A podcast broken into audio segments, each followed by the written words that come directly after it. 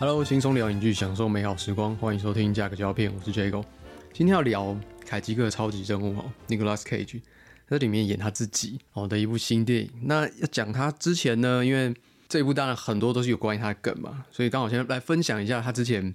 有一个类似行销宣传活动哦，他在国外的那个 Reddit 论坛，就是类似台湾 PTT 哦，他在里面有玩一个 AMA 的游戏。AMA 呢，全名就是 Ask Me Anything，就是问到宝的意思。你在里面可以问我任何的问题，他当然就是在里面亲自回答哦。那其实这个很难得，因为 Cage Nicholas Cage 他是一个不用 social media，他不用任何的社群网站，所以他愿意为了行销也好，或是为了他自己有兴趣也好，哈，愿意出来跟大家玩这个问答游戏很难得。那我们大概也可以从这个问答里面去了解说他对电影啊、对表演啊一些心境跟想法哦。那我这边就列出一些比较热门的哈，在讲超级任务之前，先来跟大家分享一下。首先，第一个最热门的问题呢，就是有人问他说：“如果有人在你背后，比如说街上遇到了，然后从背后开始喊你的经典名句，像他有什么经典名句？Not the beast！他他有一部电影是头被那个网状的头罩罩住，然后有人灌蜜蜂进去叮他咬他。Not the beast！那那那个喊他那个喊的很凄惨嘛，就很经典嘛。像是 I want to take this face off，他在变脸里面有说到说。他想要把这张脸换下来了哦，就诸如此类的。如果有人在你走在路上的时候，在你背后喊这些经典名句，你 O 不 OK？哦，他的回答是 I have no problem with it，就是他没有意见啊，没有任何任何问题。而且他也提到说，他很高兴大家可以看他电影，而且记得这些经典名句。那为什么最热门呢？开始下面的留言就开始刷一排嘛，刷他之前经典名句，就像台湾也是都会刷那个周星驰的经典名句哦，什么《绝地任务》里面跟那个史兰康在吵架那个。cut the chit chat a h o 就开始骂他，还有 put the bunny in the box 哦，所以说他当然在下面开始刷一排嘛，所以这个是最热门的嘛。但我觉得一个演员可以演戏演到说他哦这么多经典名句，然后大家都可以呃随便找几个哦来来洗脑来附中，我觉得这个就是至少他代表他过去很成功的一部分。好，再回到凯奇哥的问题，有人问他说：“你觉得你最常重看，而且你看了都不会觉得无聊的电影？”他讲了两部，一部是《现代启示录》，一部是《神隐少女》。那《神隐少女》大家都很熟嘛，《现代启示录》可能比较多人不知道，它是一部在讲说过去越战的时候啊，那个美国好像有个军官哦，他叛变了，然后到一个地方自立为王，那他们要过去把他杀掉。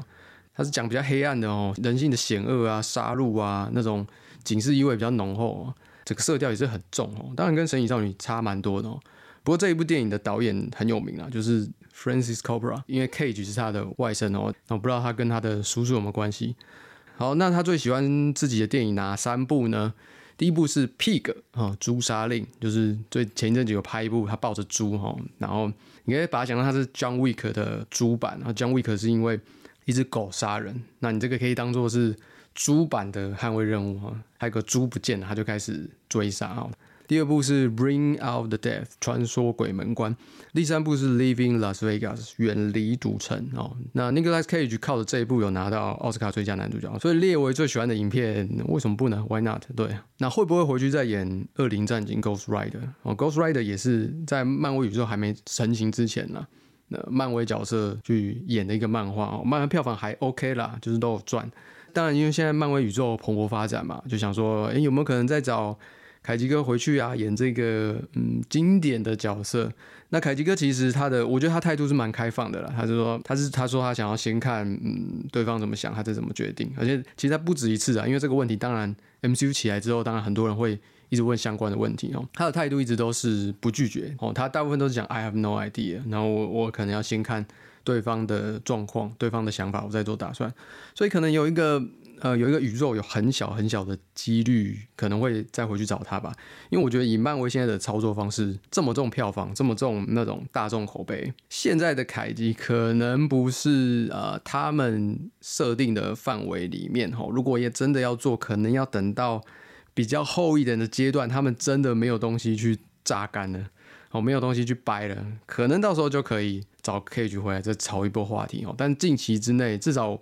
五六年之内，我觉得都不太可能。好，那最想合作的导演是什么呢？呃，他提到很多哈，Robert Eggers、Spike Lee、好 Ari Aster，但他第一个提的是 Christopher Nolan 哈。诺兰大导，当然大家都想跟诺兰合作嘛，对不对？自己有很多粉丝，自带流量，哦，不用扛票房啊，这么辛苦，对吧？而且他又是爱将型导演，如果你跟他合作一两次很愉快的时候，他很多片都会找你，呃，就跟以台湾来讲，大概就跟那个九把刀嘛，跟刀大一样嘛，至少自带流量，票房保证嘛。而且你把他自己的角色，你把他柯景腾演好，他就很开心的嘛，之后之后很很多都会找你嘛，好，所以跟诺兰合作，Why not？每个人都想跟诺兰合作哈。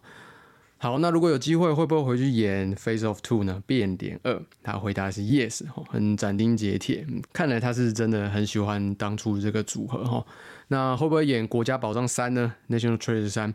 哦，他有提到说这个已经，因为后来有迪士尼要出 TV 系列了，应该会直接上架在迪士尼 Plus 哦。他是觉得已经变成 TV 系列了，那他也没有很大意愿，所以就应该是不会再演《国家宝藏》了。好，那他觉得最具有挑战性的角色是什么？最具有挑战性的角色就是这一部哈，超级任务，因为他觉得这里面是他演他自己，但是又没有那么他自己，因为这个呢是比较接近于他在大众所想象中他荧幕外的形象应该是什么，但他自己觉得他不是那个形象啊，我根本没有私底下不是这个样子嘛，那你就是要演自己，又要演另外一个自己哦，但其实他那个时候。在接演这部戏的时候，他有挣扎一下，因为就跟刚刚讲的，他觉得这个跟他私底下完全不一样。那我为什么要演这个？那不是欺骗大众吗？但是《超级任务》的导演汤·公明腾后来有写一封信啊，算是文情并茂，跟他讲说，我的理念是什么啊？这个很重要啊，我一不能找别人，我一定要找你。哦，所以他后来还是答应了。所以这是他觉得挑战性最大的角色。那他自己最喜欢的角色是什么呢？哦，就是刚刚提到有一部他很喜欢的电影《诛杀令》里面的他自己那个角色。哦，当然这一部跟他过去的那种比较疯狂啊、比较外放的形象，当然比较不一样。我觉得对他来讲，是因为他就是一个比较像 John Wick 那种比较沉稳内敛，但是又充满杀气的那个角色。哦。但对他来讲，说这个也是一个演技的突破，所以他哦最喜欢这个角色。好，那下一个问题是，想要演的角色是什么呢？啊，他想演的是《海底两万里》这本书里面的船长哦，Captain Nemo，尼莫船长。啊，尼莫船长在电影里面有出现过这个角色哦。我不知道大家有没有印象，在《天降奇兵》那部电影里面，就是呃史安康纳来最后一部当主角的，以前那种小说的主角集合起来哦，就是以前的复仇者联盟。啊，就有 Captain Nemo，所以他喜欢演这个角色，为什么呢？因为他说他喜欢海洋，Captain Nemo 也喜欢海洋，所以 Why not？哦，为什么不能尝试这个角色试看看呢？但是我觉得，我是觉得最近跟海洋有关的角色都可能最近有点忌水吧，所以都会比较遇到比较大的问题，像是那个《神鬼奇航》的男主角跟那个跟水行侠的女主角最近就在打官司嘛，所以最近可能运势比较克水哦，所以。所以你要跟街、跟海洋啊、出航有关的角色，我觉得那么可以再考虑一下哦。好，以上就是 Nicholas Cage 在 Reddit 论坛玩的 Ask Me Anything 哦，希望应该能够帮助大家了解一下哦，他现在的想法跟态度是什么。好，那我们就先开始讲超级任务哦。中文片名叫《超级任务》，那英文片名差很多哦。The Unbearable Weight of Massive Talent。那这个格式呢，应该会有人觉得有点熟悉哦。应该是参考经典名著《布拉格春天》哦，它的英文叫做 Unbearable Lightness of Being 哦，然后他把它里面的字句抽换了一下哦，超级用叫 Unbearable Weight of Massive Talent，但台湾是这样翻啦，中国翻的比较直白，天才不能承受之重哦。那这个天才是什么呢？他的 weight 又在哪里啊？后面我觉得我们可以尝试解释看看哦。导演是 Tom g o m i c n 就刚刚讲的，他一开始没有答应嘛，那因为他后来写了封信，哈，文情并茂，感动了凯吉哥，所以他决定答应出演了他自己。那背景是在讲说，其实这个 Nicholas Cage 演的 Cage，他在里面的形象呢，基本上就跟我们想他大概是怎样，就是他下戏之后大概是怎样，他的私生活是怎样的那个样子很像，哈，就是他是一个失忆的演员。然后呢？当然，最近拍了很不很多部片，然后都卖不好，然后片商也不愿意跟他合作，他家庭生活也不顺利哦，老婆跟他离婚了，女儿跟他也不太好啊，他就只好一直不断的缅怀过去啊。那应该会有很多人想说，这看起来应该是 Cage 的粉丝才看得懂的嘛？那他入手难度高不高？就是如果我没有看很多凯吉的电影，我看不看得懂？那我自己是觉得说，他入手难度没有很高，因为里面大概有提到的凯吉哥的电影。他当然希望这部片很多人会想看嘛，当然不会提太多太冷门的，大概都是提一些过去他比较热门的电影里面的梗在里面哈。像是啊变脸啊、绝地任务啊、空中监狱啊、国家宝藏这种里面的梗，大概都是玩这种哦。像刚刚讲的朱砂令什么的，Mandy，Mandy 稍微提到了，但是也比较少哦。所以以凯吉的程度来讲，我觉得这部没有那么凯吉哈，入手程度没有那么高。只要是你过去都有定期啊跟着电视在看一些比较热门的电影哦，多多少少都会看到里面描写的这些电影哦。哦，不过如果你问我说，那个变脸啊、绝地任务啊、空中监狱这个是什么，我都没有听过哎。好，那就完了，那就代表凯吉克他整个射程范围，他整个受众的射程范围，你完全 get 不到。那这部片，但你要看也可以啦，就单纯当搞笑片看了，不过就少了很多乐趣哦。应该大部分可能会看不懂哦。那超级任务整部片的风格呢？你可以想他演他自己嘛，所以一定是偏比较喜剧、比较恶搞嘛。那他的确是走这个路线没错。但是如果要我说的话，我觉得他有一点玩的没有那么尽兴啊，就玩的不够疯。但他一开始是。跟我们想的路线差不多，就是他就是 Cage 嘛，很失落，很激进嘛，然后又很鲁蛇，然后做出一些莫名其妙的事啊，然后又有点自恋，放不开自己。但是后面呢，中后段的转折呢，没有继续延续下去这个疯狂的感觉，我就开始走回走回一般剧本的老路。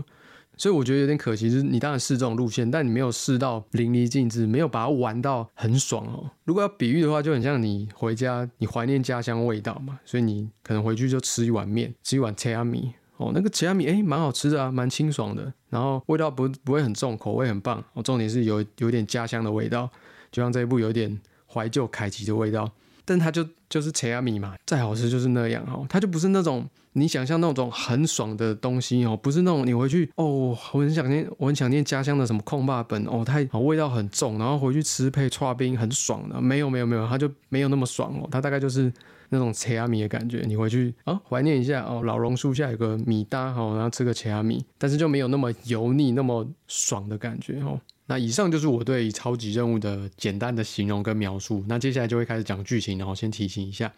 故事的巨轮当然要从凯吉克开始讲起哈。Nicolas Cage 演的 Nicolas Cage 呢是一个很认真的演员，你可以看到他在故事一开始不断的去参加各种试镜，我不断希望导演给给他机会，因为他真的很喜欢这个剧本，很喜欢这个角色。然后他他等于是追着导演跑，而且还跟他说我可以读读剧本啊，跟你蕊角色啊，不断的发表他的看法。但是呢，他已经不是过去的那个 Cage 了，所以其实现在导演对他可以说是兴趣缺缺啦，所以都可以一直给他碰软钉子。那他的家庭生活也不是很顺利哦，因为他这个人太投入于在电影啊、剧本啊、啊角色人物设定啊，所以每次跟老婆小孩聊天啊，都是讲这个，然后他老婆小孩都一副都一副那种哦又来了那种翻白眼的表情，可以不要再这样了吗？哦，所以说他们家庭生活也没有很美满，哦，就离婚了嘛。然后老婆小孩住房子里面，那他自己一个人是住在另外一个饭店里面，哦哦，失忆了还可以每天住饭店，哦，跟我们一般人不太一样。哦，不过当然他有一部分自己是理性的啦，都会跟自己讲说，哦，我是不是应该不要再这么疯狂的在投入在里面，应该分一部分出来啊，回归到家庭生活嘛，回归到我的老婆小孩，希望我是什么样子。但是每当他这样想的时候，哦，你就当个一般的演员就好啦，演一些普通的剧啊，好就不要再想那么多嘛。但是每当他这样想的时候呢，他心里都会有一个角色另外出来跟他对话哦。哦，那个人叫 Niki 啊，长得跟他一模一样，然后时不时就会有一个形象出来跟他对话。你可以看得出来，他就是用特效后置哦，把他变年轻的尼克拉斯凯奇哦，Niki 啊，Niki 就会说不行啊，你是电影明星呢，你有你的理想，你有你的抱负啊，你要回到那个时候啊，你不能那么轻易的妥协嘛。你是 movie star，你不是 actor 哦。那边特别有讲，you are star。不过在经历一连串的挫折之后呢，他还是决定说，嗯，我算了，我还是退休好了，因为这片都接不到嘛。然后他的经纪人就介绍一份好差事给他，哦，因为刚刚有讲他住饭店嘛，他开销其实还是很大，他还是有账单要付，所以他还是必须在他退休之前呢，先赚一笔。哦，他的经纪人介介绍一个 whole c o n 给他，就跟他讲说。有一个富商哦，他在一个小岛办生日趴哦，只要你愿意去参加他的生日趴，他就付一百万美金给你哦，这个很好赚嘛哦，那他当然也很怀疑啊，想说我去那边他会不会叫我做什么肮脏的事情什么的哦，但是没办法嘛，他最后还是去了。OK，那他就搭船了到这个西班牙小岛里面，迎接他的呢就是那个在小岛里面的富商哦，他就叫 Harvey。演这个 Harvey 呢，就是大家比较熟知，应该是《金牌特务二》里面那个 Whiskey，演 Whiskey 那个耍绳子的那个人 Pedro Pascal。Harvey 呢，其实是他的脑粉，我们可以说是忠诚的粉丝。他们一到啊，就在谈论很多关于 Cage 有趣的事啊，发现每个台词啊，每个电影的内容啊，他都如数家珍。诶，他连那个幕后花絮都会看哦。更进阶的是，他们连很多兴趣都一样，喜欢看的电影类型啊，同号都一样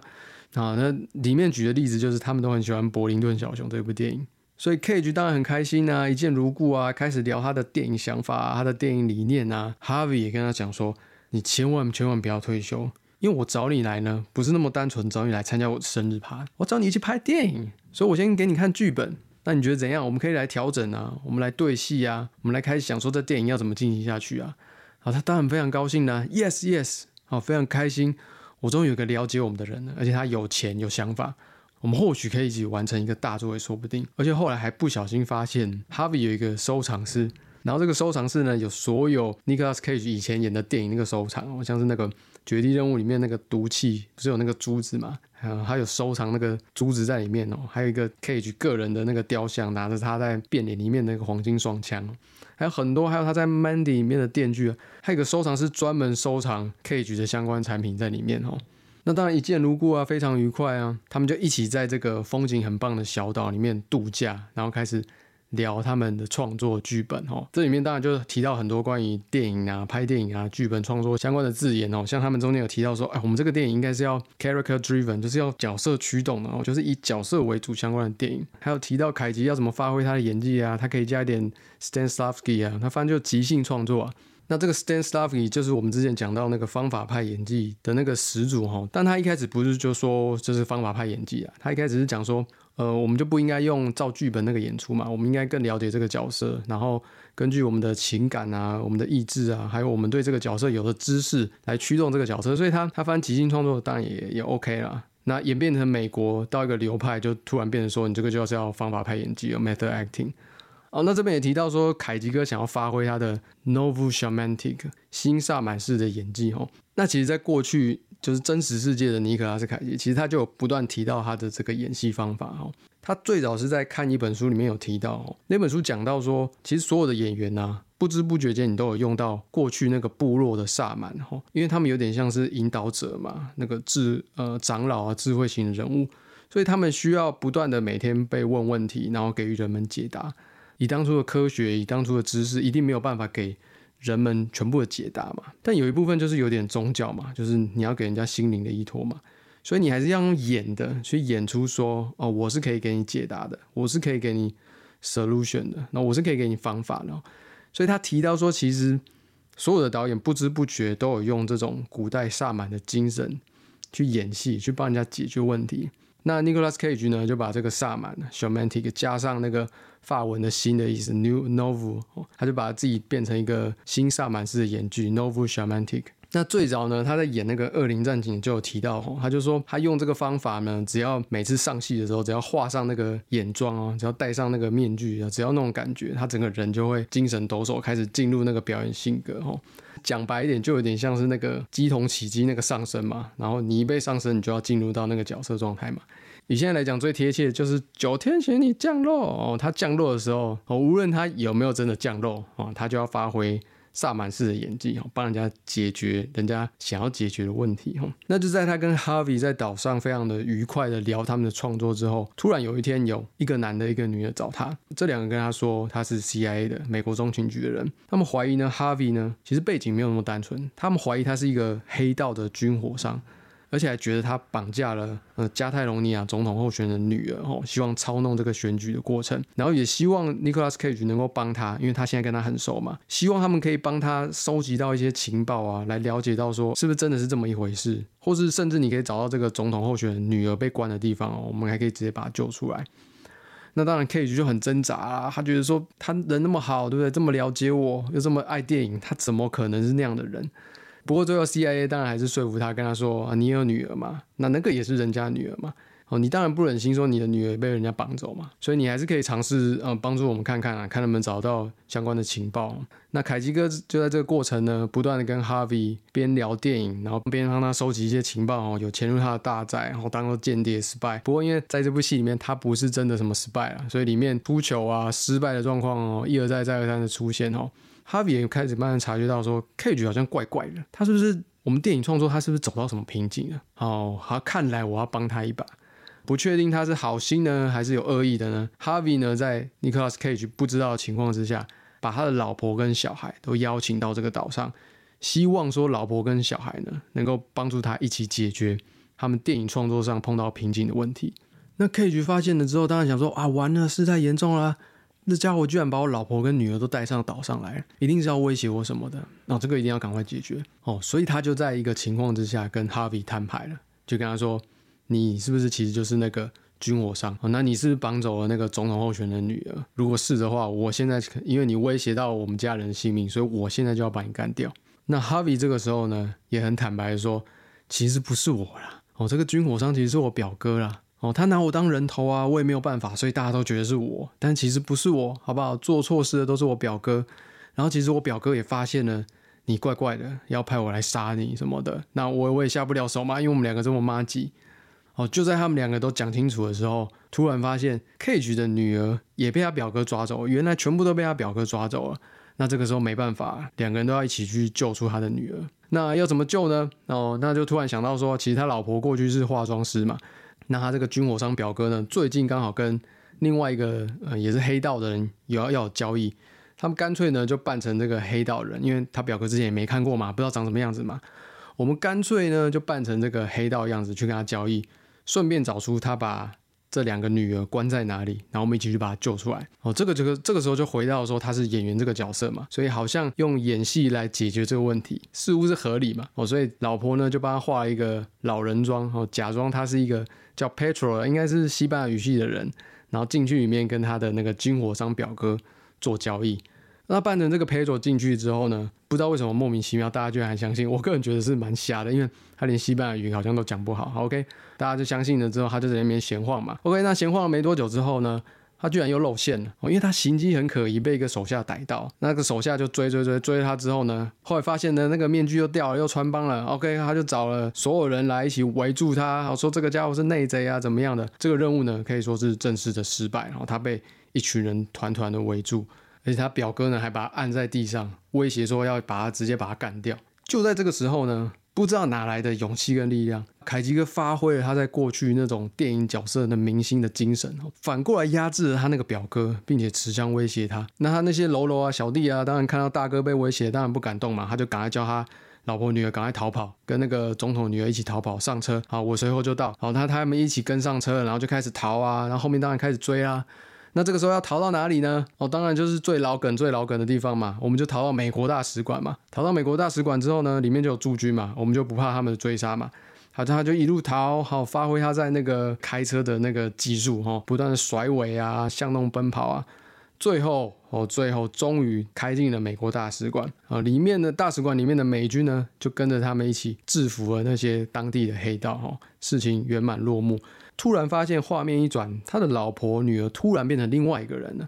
老婆突然变成戴咪摩演的角色了。哦，发生什么事呢？原来呢，最后一幕啊，就变成电影了。凯吉哥经历了这次事件之后呢，回到美国，把这个事件拍成电影了。电影一演完，那个幕一降下来，大家开始鼓掌啊！哦，这个真的是。很棒啊，惊世巨作啊，满堂喝彩啊！你终于不是拍烂片了，终于你又完成了一个你自己的代表作，你可以证明自己了。OK，那就在这个结束之后呢，Cage Nicholas Cage 就回到他家，跟他的老婆跟小孩哦，后来应该和好了嘛，就住一起了，一起看着伯林顿熊熊哦，把这个故事做一个完美的 ending 好，那听我这样讲完，你大概就可以觉得说，其实他一开始有塞那个很有趣的那个梗在里面，但他中后段真的是又回到那个。一般电影该有的老路啊，就是你你作为一个这么有趣的开头，你却没有把它玩完，所以这真的是让我觉得非常可惜，我没有办法给他太高评价的原因哦。就他有太多的机会可以去玩出一些更多的花样哦，像是我举个例子，我从后面讲回来好了，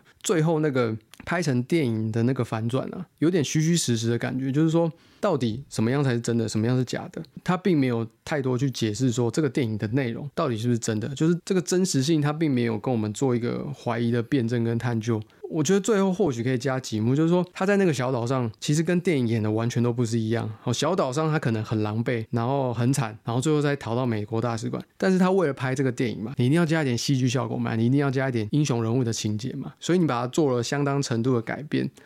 哦，那其实这个就代表说。最后说故事的才是赢家嘛？不管前面发生了什么事，反正最后我改编成电影是这个样子，然后大家愿意相信我，那我才是笑到最后的人。就跟呃最有名那句话嘛，乔治欧威尔在书里面讲的：掌握过去，掌握未来。你掌握现在，你就可以掌握过去。那我就可以靠电影说故事，我掌握现在，然后我掌握过去，然后我也可以掌握未来。哦，这是一个玩的方法嘛？但是他最后其实就没有针对这部分做翻案跟解释。那第二个再往回去到那个他假扮成那个毒商交易的对象，其实这部部分我觉得有一点像是想要去解释说那个片名 Massive Talent 到底是什么。或许这一部分 Massive Talent 就是他的演技嘛。你会演戏不只是演员，你在人生很多一部分层面是有用嘛。就像我们之前也提过了，政治就是表演艺术嘛。你有一定程度的表演艺术，你就可以当政治家嘛。或者我们在职场上，我们多多少少呃面对主管、面对下属啊，都要有一点用演的嘛，去去表现出他们最希望我们到底是什么样子嘛。是不是他也可以用这个演的方法来，呃，带领他们整个家人度过那个难关？一开始好像有要表现这样的感觉，但最后又胡搞瞎搞，又变回用暴力解决，然后，哦，就少一点解释那个 massive talent 的味道，或是另外一个层面，你拍这么多戏，你或许从这部戏学到很多技能，但他只有讲说他在惊天动地六十秒那部戏学了开车，所以他比较会开车，但你总有可能学到一些别的吧？那是不是在别的场合，你可能可以用在帮助你家人逃脱？所以这部分就少了很多我们可以去解释片名的空间哦，我觉得有点可惜。那最后一个我觉得没有玩到的地方，就是凯吉梗其实可以玩得更深入。就单单一开始他在那个富商的角色塞了很多凯吉的梗在里面，因为他是凯吉的粉丝，他有很多他的持有物品。但是我必须说，最后那个大魔王不是他的时候，其实我蛮失望的。你想想看，如果那个富商是最后大魔王的话，整个剧情的那个转折一定非常不一样。光是那个凯吉他自己本身啊。他自己心境上要面对的那个冲突啊，他这么了解我诶，然后我要跟他 PK 诶，这个一定是更困难的嘛。另外一点是好玩的是说，这个富商这个大魔王，如果他真的那么喜欢凯吉，那可能了解 Nicolas Cage 的程度就是我们打败他的关键。可能他很多的呃思考啊、思维啊、方法啊，或者他的碉堡建造方式，是不是都跟 Nicolas Cage 有关系？所以我越了解 Cage，我就越容易打败这个魔王哦。可能他城堡啊、密室机关的建造方式啊，都跟 Nicolas Cage 有关系。可能他行动方式的目的都是参考自 Nicolas Cage 某一部电影。如果做成这样子，应该到最后会有趣很多啦。而且有一个点是，会不会 Nicolas Cage 其实没有这么了解他自己哦？就是他可能觉得说，啊，我最了解我自己啊，哦，所以我应该最容易去知道他的想法是什么。但其实最后有一个盲点存在哦，就是。你自己可能没有那么办法了解你自己，或许他老婆啊、他敌人啊，都比他更了解他自己。好，那就是这个就是另外一个层次的反思意义啊，而且中间可以一定可以玩很多很好笑的过程。所以后来那个呃敌人的反转啊，变成是表哥哈，我其实很大一个程度的失望哦，因为这么多梗你都可以没有玩在里面哦。所以总结来讲，就跟我之前讲的，我觉得这个你回去吃一碗怀旧的面，但是那个爽度不高啦，就是呃还可以哈，有一点怀旧的情怀，但是爽度没有那么高，而且那个梗也没有玩到让我觉得真的玩的淋漓尽致、很深入哦。这个是我觉得可惜的地方哦。当然，如果你以这个轻松的心态去看，享受它的风景，然后里面玩一些 Nicolas Cage 梗，稍微笑一下，当然也是 OK 啦。只是就会有点觉得嗯。好像少了一位那种感觉，所以其实其实超级任务就有一点在跳脱过去那种玩戏啊、have fun 的感觉。我是觉得说，以他现在的身份地位，其实就不用太拘泥，说我一定要表现出什么，我一定要达成什么戏剧的理念。其实就放轻松嘛，have fun 嘛。嗯，因为最近的新闻好像说他呃过去拍很多烂片是为了还债嘛，那现在好像说债务的问题都处理掉了，所以应该也没有那么迫切的需求说一定要拍很多电影。但其实他过去。去会拍烂片，有点鸡生蛋，蛋生鸡那种感觉嘛。就是说，他过去财务状况有段时间不太好嘛，因为他很奢侈啊，会买买一些莫名其妙的东西，买豪宅啊，买喷射机啊。啊，之前也有说他买花了三十万美金买一个化石，就后来蒙古跟他说那个化石是国有财产，要他缴回，所以他那个三十万就白白喷掉了。就这种乱花钱啊，所以造成他财务状况有很大问题。那他当时又受够了那种所谓的英雄片哦，他不喜欢这种拍戏的表现方式。那他要还债啊，没有办法嘛，所以他就只好去拍一些比较非主流的，吼那种独立制作啊、B 级的电影，而且拍很多很邪气哦，我们称为邪点电影的片，而且都嗯没有说卖的很好，当然就进一步影响到他接那些比较大制作的影片嘛，因为会觉得你已经被定型了，我再找你回来好像不是很好，所以这个就是一个恶性循环了。那超级任务，我觉得他有点算是跳脱出过去那个，嗯，都拍一些邪点啊、恶趣味那种感觉哦。哦，我觉得他如果是真的没有财务危机的，可以继续走这个模式嘛。虽然说这部感觉下来不一定有赚钱啊，可能到最后还是赔钱，但是至少这种玩戏的感觉啊，没有那么在拘泥自己的表现，不，这应该对他来讲是一个不错的方向，可以继续尝试啊。好，那最后再来讲一下跟 Nicolas Cage 有关哦。最近有提到他一些比较暖心的事哦。Johnny Depp 跟 Amber Heard 的官司呢，大家都知道，现在如火如荼的在进行中嘛。在这中间呢，Johnny Depp 强尼戴普有被问到说，当初他怎么进到这个嗯演电影然后这个电影圈里面来？他就提到当初是 Nicolas Cage 有拉他一把，但其实这个也不是新闻啦，大家很早以前就知道，因为之前 Cage 财务状况有问题的时候，嗯，Johnny Depp 其实有帮他了。那他有回忆到过去，他当初其实是想要当一个音乐家，就是乐团啊演奏那种的。他觉得自己是一个 musician，中途因为没有很顺利嘛，乐团有解散，那他又要付房租之类的，又要找一些工作，那其实都没有很顺利。